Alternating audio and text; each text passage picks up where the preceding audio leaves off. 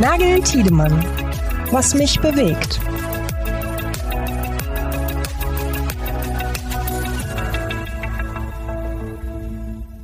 Hallo und herzlich willkommen zu einer neuen Folge Nagel Tiedemann, was mich bewegt. Ich begrüße an diesem Montagmorgen wie immer meinen Kollegen aus der Chefredaktion, Pascal Nagel. Guten Morgen. Guten Morgen, Yannick, und natürlich auch einen guten Morgen an alle unsere Zuhörerinnen und Zuhörer. Es ist ja nicht nur eine neue Folge, was mich bewegt, sondern es ist gleichzeitig auch die letzte Folge in diesem Jahr genau. 23. Die letzte Folge, ja, spannend. Also wir hatten, äh, wir haben dieses Jahr mit unserem Podcast-Projekt gestartet und äh, wir hatten im Laufe dieser, ja, diesen halben Jahr ähm, nicht nur spannende Themen, die wir hier mit, äh, wir, wir beide diskutiert haben, sondern wir hatten ja auch viele spannende Gäste schon äh, in unserem Podcast und das wird sich 2024 äh, auch fortsetzen. Das schon mal sei an der Stelle schon mal äh, mhm. versprochen, dass wir auch im, im neuen Jahr auch wieder mit einigen tollen Interviews äh, aufwarten werden. Ähm, wir hatten ja jetzt dieses Jahr schon einige interessante Lebenswege, die wir ja. besprochen haben. Auch das ein oder andere diskussionswürdige äh, Thema, was wir mit unseren Gästen besprochen haben oder diskutiert haben und natürlich auch wir beide untereinander. Ähm, und heute wollen wir dieses nochmal aufgreifen und nochmal schauen, ähm, was hat uns dieses Jahr eigentlich so bewegt. Also nicht nur die letzte Woche, sondern auch eigentlich auf das ganze Jahr 2023 ähm, zurückschauen. Das haben wir in der letzten Folge schon gemacht. Ähm, mhm. Da hast du über die ja, Krisenstimmung beim größten deutschen Autohersteller Volkswagen äh, geschaut. Genau. Und ich habe so ein bisschen mich mit dem Thema Partnerschaften ähm, beschäftigt. Und ja, ich bin gespannt, was ist denn eigentlich dein zweites Top-Thema dieses Jahr gewesen? Janik, wir haben es ja äh, jetzt inzwischen schon 15 Folgen, was mich bewegt, äh, geschafft, nie das gleiche Thema zu haben. Ähm, also man muss dazu vielleicht wirklich auch an dieser Stelle nochmal äh, noch sagen, wir sprechen uns im Vorfeld wirklich nicht ab. Also wir wissen nicht, was der andere mitbringt, immer auf die Gefahr, dass wir beide das gleiche Thema haben und dass irgendwann mal jemand sagt, ha, ich habe genau das gleiche, äh, dann sind wir beide aufs gleiche Thema vorbereitet. Vielleicht ist es ja heute, also letzte Chance, letzte Chance äh, in diesem Jahr, dass wir vielleicht letzte Mal äh, ein Match zu kriegen, ja. Dass wir vielleicht nochmal das gleiche Thema haben, weil wenn ich an das Jahr 2023 denke, dann kommt man an einem Thema natürlich nicht vorbei, was in diesem Jahr im Prinzip zum ja, im Grunde genommen großen Durchbruch, muss man fast sagen, kam. Und das ist das Thema künstliche Intelligenz, Gen AI. Na Mensch, dann haben wir es ja tatsächlich geschafft, in der letzten Folge 2023 äh, das gleiche Thema uns auszusuchen. Das ist ja hervorragend. Dann können wir ja jetzt lang und breit über KI sprechen. Dann können wir an dieser Stelle ähm, eine äh, unsere KI-Sonderfolge starten und können weit, äh, können, können lang und breit über KI. Ich habe es mir fast gedacht, Janik, weil es ist natürlich, ähm, wie ich es gerade gesagt habe, du kannst an das Jahr 23 eigentlich nicht zurückdenken, ohne an künstliche Intelligenz zu denken. Und ähm, klar mit dem mit dem äh, mit dem Populärwerden von von ChatGPT äh, sind natürlich sämtliche Branchen, eigentlich die ganze Gesellschaft, die ganze Welt, und das ist, glaube ich, nicht übertrieben, wenn man das so sagt, ist ja im Prinzip durch ChatGPT eigentlich so ein bisschen durcheinandergewürfelt worden. Ähm, innerhalb von kürzester Zeit ähm, ist dieses Thema Demokratisierung von KI so groß geworden, dass plötzlich jeder darauf zugreifen konnte. Ähm, und man ja immer an der Stelle und unsere Zuhörerinnen und Zuhörer, ähm, die sowieso technikaffin sind, die, die wissen das, dass das technisch nicht unbedingt der große Wurf sein, sein muss oder ChatGPT nicht auf Modellen basiert, die noch nie zuvor gesehen wurden. Aber dass natürlich dieses Thema Zugänglichkeit zu KI, zu, zu Sprachbots, zu Large Language Modellen, dass das natürlich der ganz entscheidende Faktor ist und dass da sich natürlich auch sämtliche äh, Wirtschaftsbereiche alles drauf gestürzt hat. Ich meine, wir können ja an dieser Stelle gar nicht anfangen, nur darüber zu diskutieren, was das gesamtgesellschaftlich alles umgeworfen hat, wie plötzlich Schulen, Universitäten vor dem Problem standen, im Prinzip eigentlich nicht mehr äh, ausreichend testen zu können, ob eigentlich Abschlussarbeiten wirklich selbst verfasst wurden. Ähm, wir beide sind natürlich äh, als, als äh, Chefredakteure eines äh, textbasierten Mediums oder textbasierter Medien natürlich auch absolut damit ähm, konfrontiert, wie man diese, diese, diese Modelle gewinnbringend einsetzt, aber natürlich auch, welche Gefahren da lauern und so weiter. Also gesamtgesellschaftlich ist es ja kaum, kaum äh, zu diskutieren in, in kurzer Zeit, aber dann diskutieren wir das doch heute mal mit Blick auf die, auf die Automobilindustrie, weil auch mhm. da ist es natürlich so, dass da einfach der, der Hype ja genauso groß war wie in allen anderen Branchen auch und innerhalb kürzester Zeit die Ankündigungen hochgepoppt sind, ne? Ja, also ich glaube, man muss an der Stelle äh, auch nochmal sagen oder auch nochmal betonen, das hast du ja eben auch schon äh, in Teilen getan, dass das Thema KI vor allem natürlich in der Automobilindustrie ja ein, ein Dauerbrenner-Thema ist, was wir jetzt über, über viele Jahre ja auch schon, schon begleiten. Also ja. da geht's jetzt, das, das Gen AI-Thema ist natürlich das eine, das hat das dieses Jahr nochmal so ein bisschen, äh, hat nochmal einen Boost verschafft, äh, auch in der öffentlichen Wahrnehmung. Aber KI in der Automobilindustrie bedeutet natürlich schon seit einiger Zeit, ähm, schauen wir auf die Produktion, Qualitätssicherung, da ist das in vielen äh, Unternehmen ja. schon angekommen. Da ist es aus diesem Laborstatus auch schon längst herausgetreten und, und schafft auch wirklich schon äh, Mehrwerte und Optimierungspotenziale in der, für die Prozesse. Also ganz klar, wir haben es beim Thema autonom Fahren natürlich. Das ist ein, eigentlich das, das, das, das Boost-Thema äh, Nummer eins, wenn wir in die Entwicklung schauen, was das Thema autonomes Fahren anbelangt. Da haben wir auch schon vor fünf Jahren darüber gesprochen, was künstliche Intelligenz, was smarte Algorithmen eigentlich auch in der für die Fahrsicherheit am Ende des Tages bedeuten können, ähm, was die Fusion von Sensordaten anbelangt. Da spielt KI natürlich eine entscheidende Rolle. Ähm, Predictive Maintenance ist ein weiterer Anwendungsfall, wenn wir so ein bisschen ja. auch in die, ähm, äh, wenn wir ein bisschen in die Produktion wieder schauen. Also da tut sich ja, tut sich ja schon seit vielen Jahren äh, relativ viel. Ich habe aber auch den Eindruck, dass in diesen klassischen äh, Entwicklungsfeldern oder den klassischen Technologiefeldern bei künstlicher Intelligenz dies ja auch nochmal der nächste Schritt gemacht wurde. Wir haben auf dem Automotive IT Kongress darüber gesprochen. Wir haben auf dem Automobilproduktion Kongress ja. über das Thema äh, dis diskutiert und debattiert. Ähm, und ich, ich finde schon, dass man jetzt wirklich so ein bisschen in die in die Praxis geht und in die äh, wirklich in den Alltag äh, das Thema überführt. Und Gen AI auf der anderen Seite, ähm, wir haben es jetzt gerade auch in unserem großen Überblick dazu bei Automotive IT gesehen, unserer Titelgeschichte in der letzten Print Automotive IT, in welchen Bereichen natürlich äh, generative KI schon sozusagen zum Einsatz kommen. Wir haben es in der Fahrzeugentwicklung, ähm, wir haben es in der Produktion, da ist es noch nicht so ganz so stark angekommen, aber auch in der Zugänglichkeit von, von großen Datentöpfen, von Daten, ja, Data Lakes, ähm, die, die Verarbeitung von, von diesen großen Datenmengen kann natürlich durch äh, KI und durch Gen AI natürlich auch vereinfacht werden. Customer Experience auch ein großer oder Customer Journey, ein großer Anwendungsfall und natürlich auch ähm, die User Experience ganz konkret am Endkunden im Auto.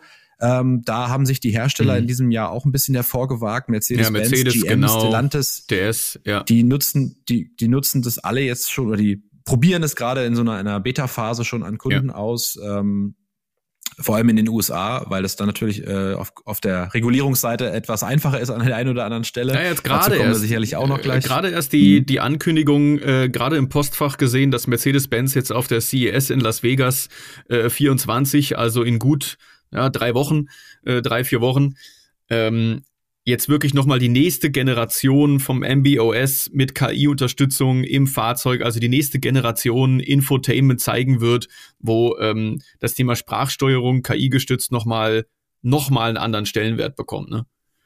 Also das mhm. war, ähm, da, da sieht man es auch nochmal, da, da ist natürlich in diesem Jahr ja, wie du schon gesagt hast, viel, viel passiert. Du hast gerade viel, viel aufgezählt und klar ist natürlich auch nochmal so ein, ein Thema, ähm, das, was ich gerade gesagt habe, für die Gesamtgesellschaft, nämlich dieses Thema Demokratisierung von KI, das ist ja auch genau das, was in der ähm, in die Wirtschaft, in die Industriezweige, aber natürlich auch dann in der eben in der Automobilindustrie, wenn man jetzt mal nicht in Richtung Endkunden, sondern in Richtung eigene Mitarbeiter denkt, was da natürlich auch genau das Thema ist, ne? dass, dass natürlich solche Modelle im eigenen Unternehmen helfen, aus den ganzen äh, Datentöpfen, aus den ganzen Daten, die zur Verfügung stehen, ähm, natürlich den, den äh, Mitarbeiterinnen und Mitarbeitern vereinfacht Daten zur Verfügung zu stellen, zu visualisieren, ähm, individuelle Dashboards zu entwickeln, überall da, wo dann nicht am Endeffekt wieder eine komplizierte, komplexe Anforderung ähm, irgendwie an die Digitaleinheit gestellt werden muss, damit irgendwie vielleicht ein Jahr später mal so ein Dashboard fertig ist, sondern, ähm, sondern wo, wo genau solche Modelle, ChatGPT und Co. helfen, wenn man sie auf die eigenen Datentöpfe draufsetzt, ganz viel Zugang zu, zu Daten und zu Informationen zu erleichtern. Und ich glaube, das ist am Ende auch der entscheidende Faktor, wobei man da auch sagen muss, Yannick, ähm, und du hast es ja selbst in, in deiner eigenen Geschichte rund um Gen AI ja auch äh, beschrieben, da liegen natürlich auch ein bisschen die Fallstricke noch bei der Sache, weil, mhm. wie wir selber wissen, ist das mit den Datentöpfen und, und, und Datensilos auch in der, in der Autoindustrie und in den, in den ähm, ja, großen, gewachsenen, monolithischen äh, Systemen, die zum Teil aber irgendwie voneinander sehr stark abgetrennt sind. Eins der großen Themen in der Autoindustrie, in, in der IT, ähm, Datensilos. Das macht es natürlich nicht ganz einfach und das fand ich auch ganz, ganz spannend, äh, dass zum Beispiel die Daniela Rittmeier von Capgemini sagt, ähm, dass viele Unternehmen eigentlich gar nicht AI-ready sind.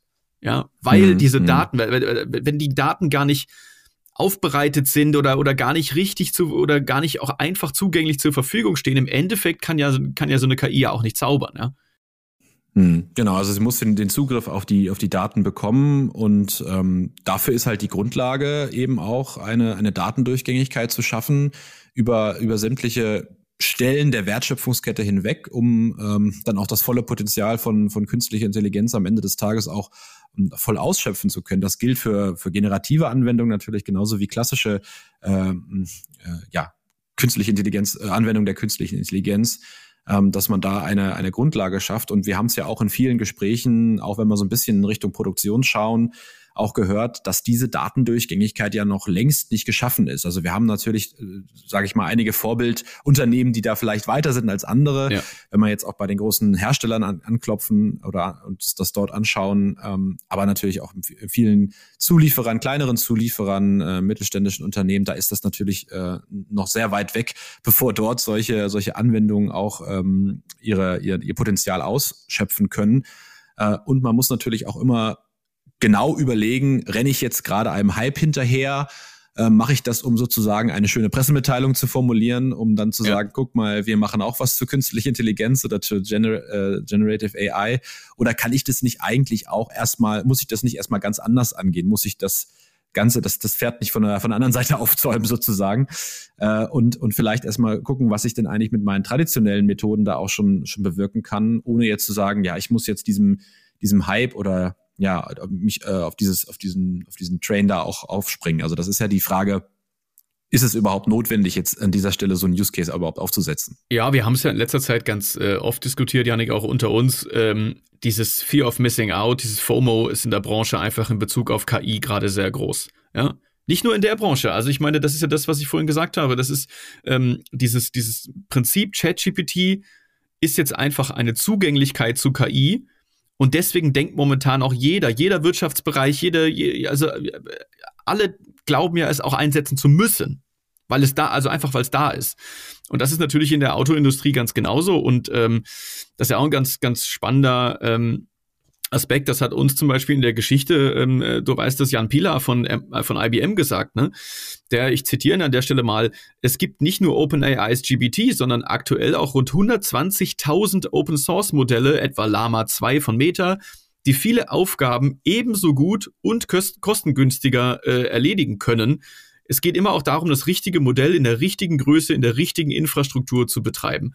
Ähm, und mhm. da ist natürlich auch so, dass wenn man mit vielen Experten spricht, die dann gerade auch vielen Unternehmen natürlich momentan auch attestieren, aus diesem, aus diesem Fear of Missing Out heraus eher auch tatsächlich Geld zu versenken und auf Lösungen zu setzen, die man einsetzt, des Einsetzens wegen so ein bisschen mhm. und eigentlich feststellt, ey, eigentlich hätte das schon längst zur Verfügung gestanden, es hätte vielleicht die ganze Kosten günstiger zur Verfügung gestanden, das Modell passt vielleicht gar nicht zu der Infrastruktur, die ich habe und so weiter. Und das ist schon mhm. auch eine ganz spannende Erkenntnis, ähm, KI und Gen AI, also Gen AI muss man als in dem Fall ja ganz im, im Speziellen sagen, ist natürlich gerade, wenn man so an den Hype-Cycle denkt, einfach auf dem Peak. Wir wissen aber auch immer, was auf dem Hype-Cycle nach diesem Peak kommt. Wahrscheinlich mhm. kommt nämlich jetzt erstmal die nächsten zwei Jahre, äh, kommt jetzt erstmal das Tal der Tränen und ähm, dann wird von Gen AI erstmal nicht die Rede sein, weil man feststellt, so wie wir uns das alle vorgestellt haben, lässt sich das gar nicht vernünftig einsetzen. Und dann kommt das irgendwann dann in die, äh, in die, in die Nutzung wirklich. Genauso ist es. Und ähm, dieses Thema Kosten-Nutzen ist, das ist sozusagen die eine, sage ich mal, die, das eine, den, das eine Feld, was man dabei beachten muss und auch wirklich in, in seine Erwägungen mit einbeziehen muss und auch wirklich ganz realistisch und, und ehrlich auch zu, zu sein, ist das jetzt wirklich das, was ich brauche oder gibt es nicht da auch andere Lösungen, die, mit denen ich deutlich schneller und, und, und kostengünstiger ans Ziel komme. Das andere ist, und da schauen wir ja auch so ein bisschen in die Zukunft, ist für mich auch ähm, das Thema Transparenz, das Thema Datenschutz, das Thema, ja, wie, was, was hole ich mir da eigentlich ins Haus, mhm. wenn ich ähm, mit solchen großen Sprachmodellen vielleicht von, von OpenAI, ChatGPT ähm, umgehe, ähm, was, äh, ja, was ist eigentlich überhaupt mein, mein Ansatz an der Stelle und welche Gefahren äh, drohen damit auch. Und da ist ja gerade auch so ein bisschen die Diskussion dieses Jahr ähm, entbrannt um die ähm, neue Regulierung, die von der Europäischen Union kommen soll, der mhm. sogenannte AI Act, der ja ein ganz klares Rahmenwerk sein soll für die Nutzung von künstlicher Intelligenz und auch im Speziellen äh, von großen Sprachbasismodellen. Äh, ähm, da ist ja viel in Bewegung gekommen dieses Jahr. Momentan sind die EU-Institutionen dabei, die, die finale Ausgestaltung dieses AI-Acts äh, zu formulieren. Ähm, und ja, wie gesagt, das Ganze ist ein, ein sektorübergreifender Rechtsrahmen, der dort entsteht und mhm. der irgendwie ganz klare Vorgaben machen soll, ähm, wie die, wie KI in Zukunft genutzt werden kann. Es, es wird, es ist ein, ein horizontaler Ansatz, der verschiedene Risikostufen mit einbezieht. Ähm, also wie stark äh, ist sozusagen so ein, ein ähm, ein KI-System auch mit Risiko behaftet. Und da ist natürlich, sind wir in der Automobilindustrie natürlich schnell an dem Punkt äh, autonomes Fahren. Ähm, da sprechen wir natürlich äh, nicht nur, also wenn wir über ChatGPT, spre sprechen, sprechen wir über Datenschutzthemen natürlich, über Transparenz. Wo kommen überhaupt die, die Informationen her, die dieses Modell äh, heraussucht? Ähm, das, ist, das ist natürlich das eine, aber bei autonomem Fahren auf der anderen Seite, und wenn wir da über künstliche Intelligenz sprechen, reden wir natürlich auch über Menschenleben am Ende des Tages. Und da ist die Frage, inwiefern kann solch ein, so ein Rahmenwerk auch ein Rahmenwerk für äh, Algorithmen im, im Fahrzeug dann am Ende des Tages äh, oder auch für die, für die Typengenehmigung äh, von Fahrzeugen in Zukunft äh, eigentlich bereitstellen. Und da gibt es momentan noch viel Diskussionen. Es soll, momentan ist es so, dass die, dass dieser AI Act äh, gar nicht so sehr für die Automobilindustrie gilt. Ähm, es soll nämlich in Zukunft äh, auch äh, branchenspezifische Regulierungen geben wo das dann deutlich stärker noch, äh, noch äh, reguliert wird. Das ist, wie gesagt, im Bereich Typengenehmigung von Kraftfahrzeugen soll es da einiges geben. Es gibt ja momentan auch schon Reguli Regulierungen für den Bereich äh, künstliche Intelligenz äh, im Fahrzeug. Aber ähm, was da, wann das genau kommt und, und wie das aussieht, das ist noch sehr ungewiss. Also ähm, der AI Act, wenn er jetzt beschlossen wird, wird dann ja auch frühestens, äh, soweit ich weiß, 2025 in, in Kraft treten. Mhm. Ähm, und da wird noch einiges äh, an Zeit ins, ins Land gehen. Aber auf der anderen Seite ähm, wird so ein, ein Rechtsrahmen äh, natürlich auch mehr bürokratischen Aufwand für die Unternehmen bedeuten, weil man äh, deutlich klarer auch äh, eine, eine technische Dokumentation machen muss, was, was Trainings- und Testverfahren anbelangt. Man muss deutlich klarer aufdecken, äh, wie das mit dem Urheberrecht aussieht. Und da kann man sich natürlich nicht nur als Autoindustrie, sondern eigentlich ähm, als Industrie alle Industrien eigentlich die Frage stellen, ist das jetzt für mich ein ja, Innovationsschub, wenn ich so ein Regelwerk habe, oder ist es wieder eine Innovationsbremse, die vielleicht im, im Wettlauf äh, der, der, der Märkte weltweit, USA, äh, wissen wir, es ist relativ locker geregelt. Äh, in China ist es an der einen oder anderen Stelle deutlich stärker reguliert. Also da ist immer die Frage, ist das jetzt am Ende des Tages äh, gut, so ein Regelwerk zu haben? Äh, die allgemeine Meinung ist ja, wir brauchen so ein Regelwerk. Das ist in vielen Bereichen jetzt mal fern der Industrie natürlich ganz klar. Ähm, wenn wir auch in den privaten Raum gehen. Aber der, für die Industrie ist eben die Frage, ist das, ist das gut, dass wir jetzt so, ein, so eine Regulierung bekommen oder nicht? Und das ist noch ein bisschen ungewiss. Ja, ungewiss ist ja, ist ja so ein bisschen das zusammenfassende, das zusammenfassende Stichwort, wenn wir jetzt über, über Gen AI sprechen. Aber was ist denn so, was ist denn dein Gefühl, Janik? Weil du hast dich jetzt in letzter Zeit wirklich sehr viel mit dem Thema beschäftigt, gerade jetzt so zum Ende des Jahres. Was ist denn dein Gefühl, wo KI in der, im, in der Autoindustrie wirklich vielleicht auch kurzfristig einen Impact haben kann? Weil du hast vorhin ja schon einige Bereiche aufgezählt, in dem, in dem KI heute schon eingesetzt wird, dann auch im speziellen Gen, Gen AI.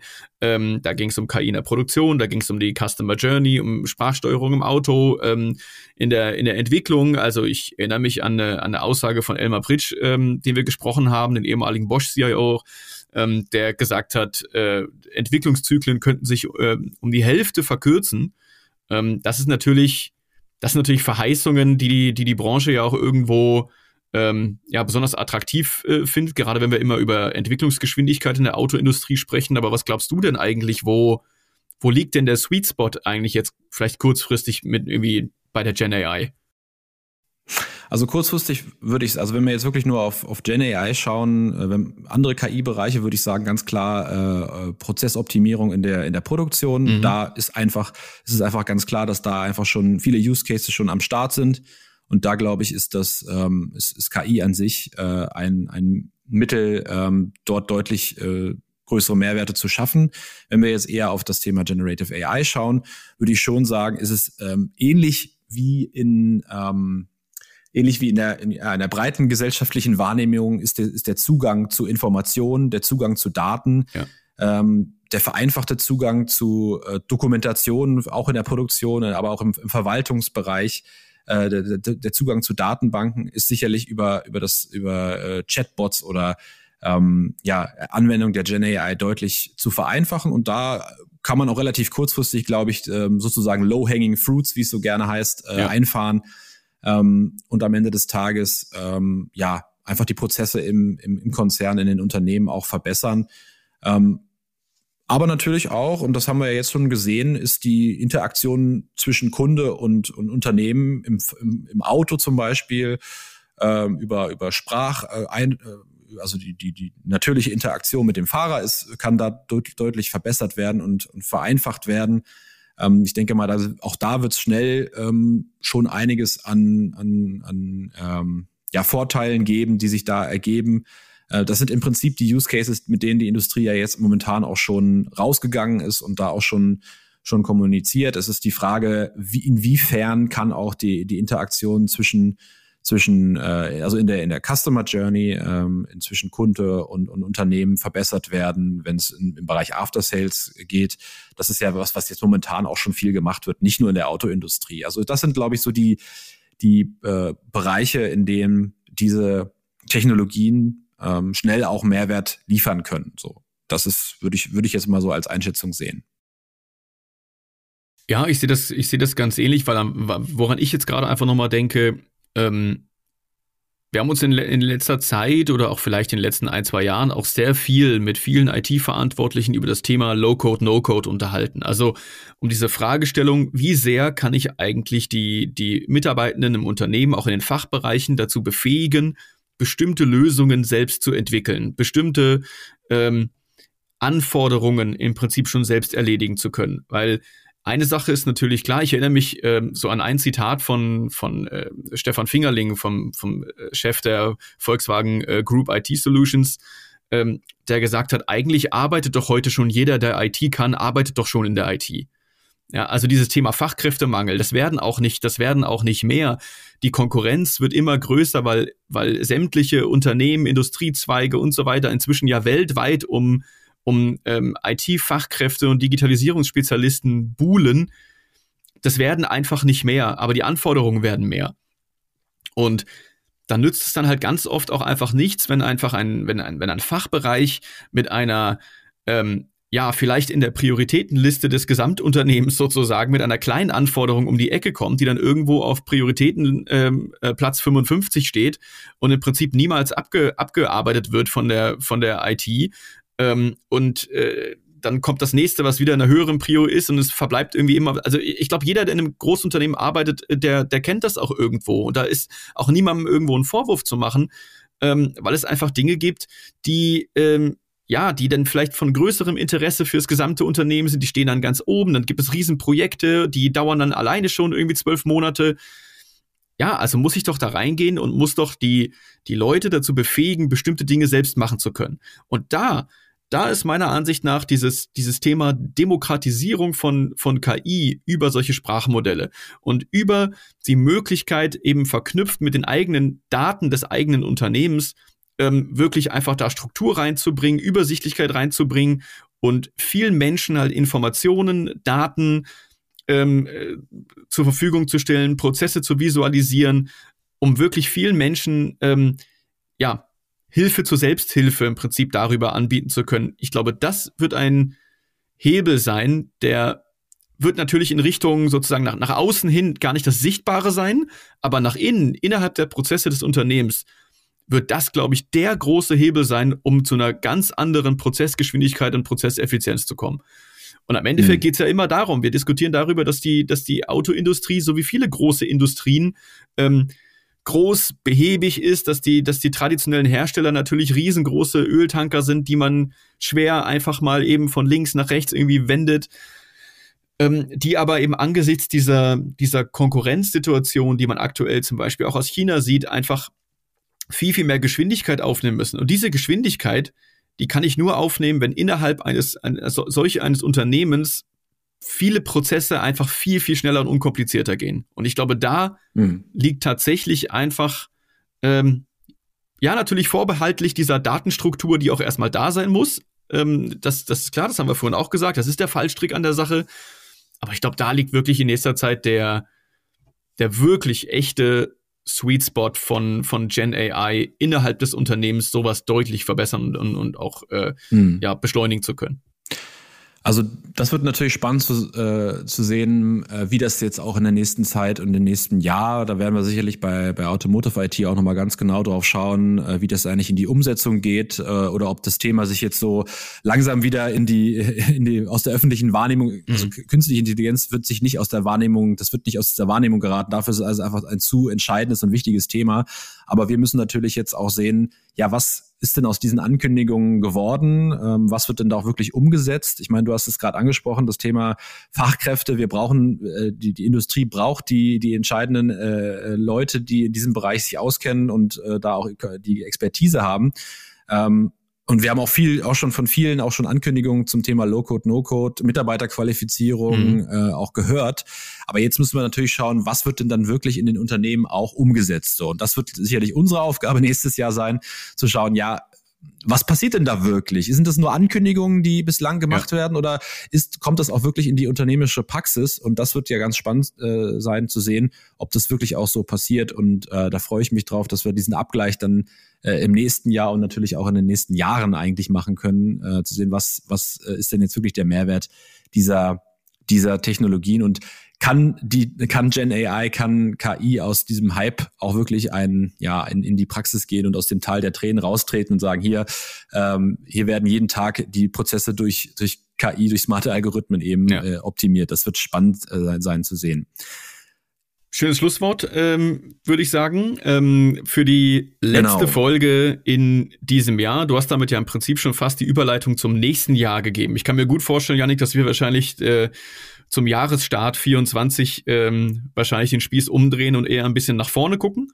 Ja, das äh, denke ich mal, werden wir wahrscheinlich Anfang des Jahres mal machen und werden mal so ein bisschen schauen, wo könnte denn 2024 die Reise hingehen. Ähm, aber an dieser Stelle hoffen wir natürlich auch, dass wir, äh, dass wir so ein bisschen noch mal mit unserem kleinen Jahresrückblick ähm, noch mal ja so ein paar Themen noch mal aufgreifen konnten, die vielleicht ja wichtig für die Branche waren. Ähm, uns würde natürlich auch, ähm, das sage ich äh, jedes Mal am Ende der Sendung, weiterhin interessieren, was Sie denken, was ihr denkt. Ähm, vielleicht auch haben wir ein Thema vielleicht vergessen, was dieses Jahr eigentlich total ähm, wichtig war. Ähm, wir konnten uns da natürlich auch nur ein bisschen was rausgreifen. Janik, ich möchte aber auch noch mal die Gelegenheit wirklich nutzen und sagen, ähm, dieser dieser Podcast, da spreche ich glaube ich für uns beide, ist so ein kleines Herzensprojekt äh, von uns. Das macht uns große Freude.